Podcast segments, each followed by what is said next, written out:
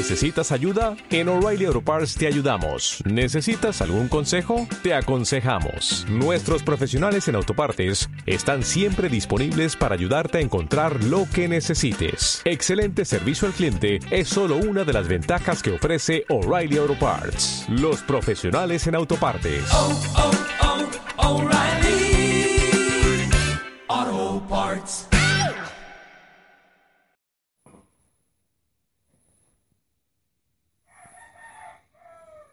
Familia, muy buen día, que el Señor te bendiga, que te acompañe. Estoy casi seguro que muchos de ustedes, hijos Susana, todavía están dormidos. Bueno, al menos aquí, en Ecuador, me, me imagino que así, así será. En otros países estarán ya despiertos, activos. En fin, allá donde están y haciendo lo que están, yo los bendigo. En el Monte Tabor, esta madrugada todavía no amanece, está muy oscuro, hace mucho frío y recién Paco empezó a cantar. Hoy empezó antes que yo. Entonces, Él se une también a nosotros en la oración. El Señor te bendiga. Los domingos es un día especial, día de fiesta, día de resurrección. Todos los domingos recordamos la vida que el Señor nos da. Yo te pido que mires bien a cuál Eucaristía vas a ir, con cuál comunidad te vas a reunir. Pues lo más eh, obvio es en tu parroquia. En fin, lo fundamental es que vayas en comunidad a vivir la experiencia de, resur de, resurrección, la palabra, el cuerpo y la sangre del Señor. Prepara la mejor ropita que tengas y disponte para esta experiencia de Dios. Yo también me estoy preparando, ya en un momentito salgo para la primera Eucaristía a las seis de la mañana y después distintos servicios, como siempre, a las ocho y media de la mañana frente al Monte Tabor también tenemos la Eucaristía. Allí vienen siempre algunos eh, hijos, hijas, Osana. Es bonito, hermoso. Luego, a las dos en adelante, el encuentro, la convivencia de jóvenes para todos los que quieran venir. Ojalá también vengan algunos jóvenes de las familias Osana a compartir con nosotros este encuentro de la juventud. Así me voy preparando, pero lo primero es la palabra del Señor. Quiero compartirte la palabra del Señor. El Evangelio es de Marcos capítulo 12, versículo del 38 al 44.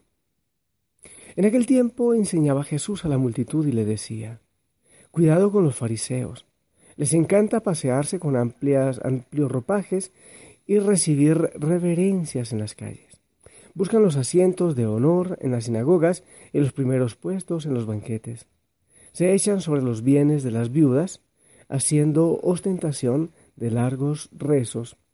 Estos recibieron un castigo, estos recibirán un castigo muy riguroso. En una ocasión Jesús estaba sentado frente a las alcancías del templo, mirando cómo la gente echaba allí sus monedas. Muchos ricos daban en abundancia. En esto se acercó una viuda pobre y echó dos moneditas de muy poco valor. Llamando entonces a sus discípulos, Jesús les dijo, Yo les aseguro que esa pobre viuda ha echado en la alcancía más que todos, porque los demás han echado lo que les sobraba, pero ésta, en su pobreza, ha echado todo lo que tenía para vivir. Palabra del Señor. Familia, es importante que también nosotros nos paremos ahí en el templo como Jesús y los discípulos a ver qué era lo que estaba ocurriendo. Mucha gente poderosa con mucho, muchas alhajas, anillos, eh, vestidos brillantes, iban y echaban, me imagino que metían la mano al bolsillo y sacaban y sin contar ponían, intentando que todos los vieran, que todos eh, se dieran cuenta de lo que él había echado. Pero esta viuda, era viuda, era mujer. Dos cosas muy fuertes. Las viudas eran tomadas como lo, las más pobres, lo último, porque no tenían derecho a nada. Porque a la mujer es el hombre que le, que le da nombre.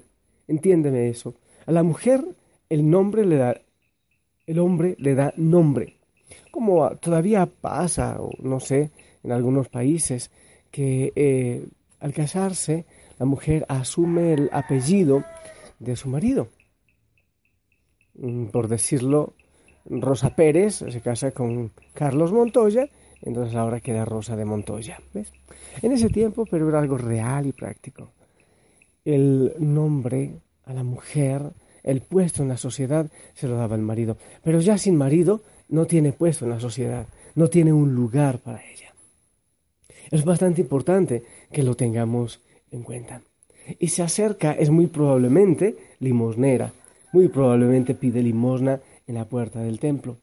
Y va con dos moneditas de centavo. ¿Se imaginan ustedes el espectáculo? Pero como no era alguien importante que iba con traje brillante, nadie le dio importancia. Nadie se dio cuenta que estaba entrando esta viuda a dar lo que tenía para vivir. Solo Jesús. Jesús se entera de lo que ella está haciendo. Hay en la palabra del Señor hoy tres situaciones maravillosas. La primera lectura, que no te la proclamé, pero espero que tú la escuches atentamente en, cuando vayas a la Eucaristía o de todas maneras que la leas, es la historia de la viuda de Sarepta. El profeta le pide un poco de pan y ya le dice, tengo un puñado de pan y unas gotas de aceite. Haré un pancito con eso para mi hijo, para mí, y después moriremos. Una persona en, situación extrema. Está la viuda del Evangelio, una mujer en situación extrema, viuda, en pobreza, pero que va y da no lo que sobra, sino que da lo que le queda para vivir, unas moneditas.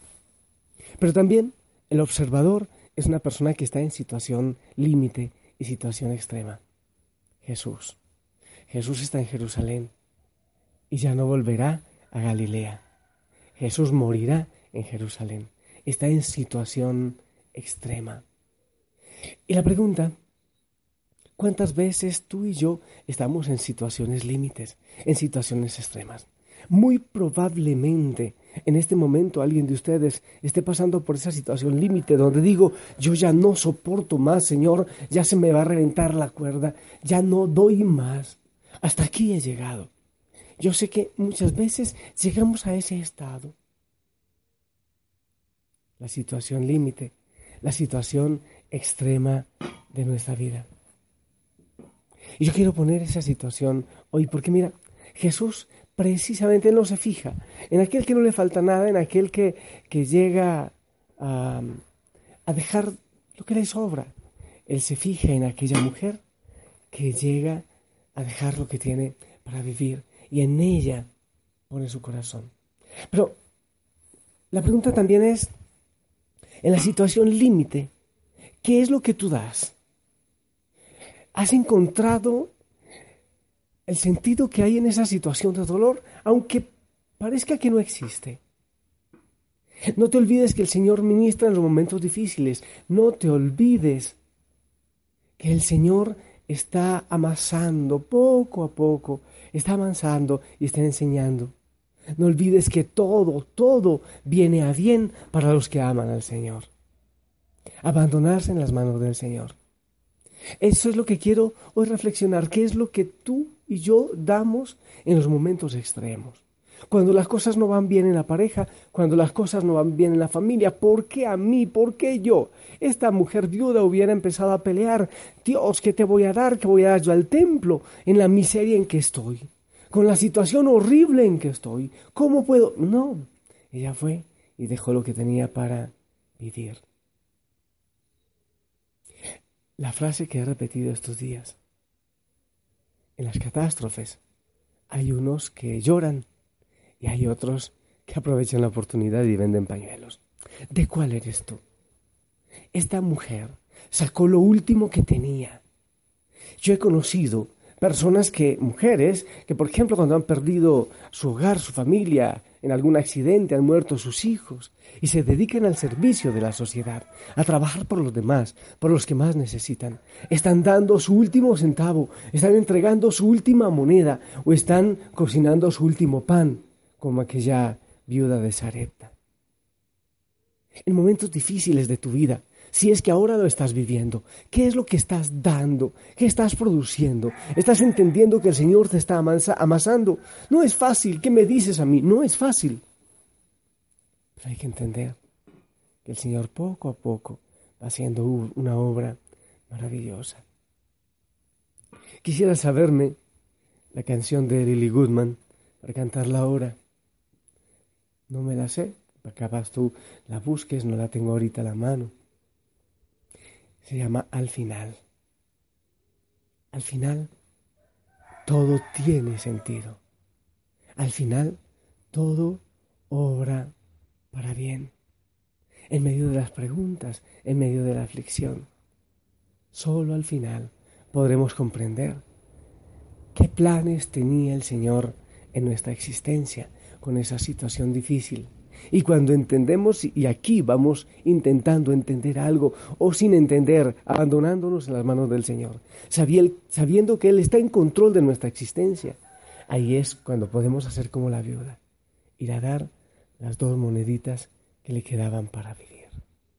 Yo te invito, hijo, hija Osana, en cualquier situación en que estés viviendo, toma las dos moneditas, porque tienes algo más que hacer, porque no has concluido, porque el Señor sigue ministrando, porque Él sigue sirviendo en amor, en bendición, en tu vida, porque Él te sigue amasando y porque sacará en ti una obra maravillosa para el bien de la humanidad.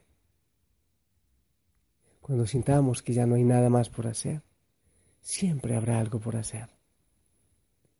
Esto también terminará. Este paso también pasará. Esta situación difícil también va a pasar.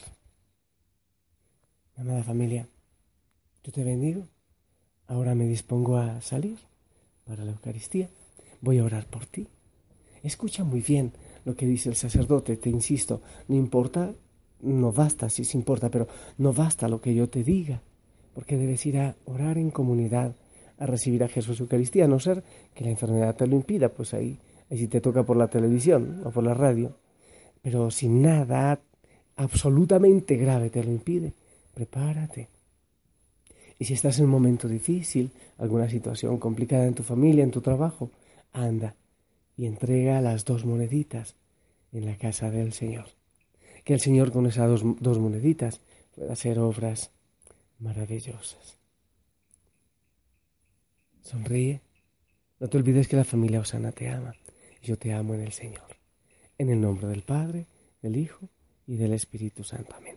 Que tengas hermoso día, hermoso domingo. Y te pido también que ores por mí.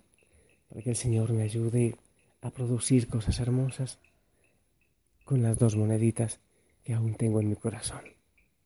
Un abrazo abrazos en casa, disfruten mucho en familia. Les amo. Hasta pronto.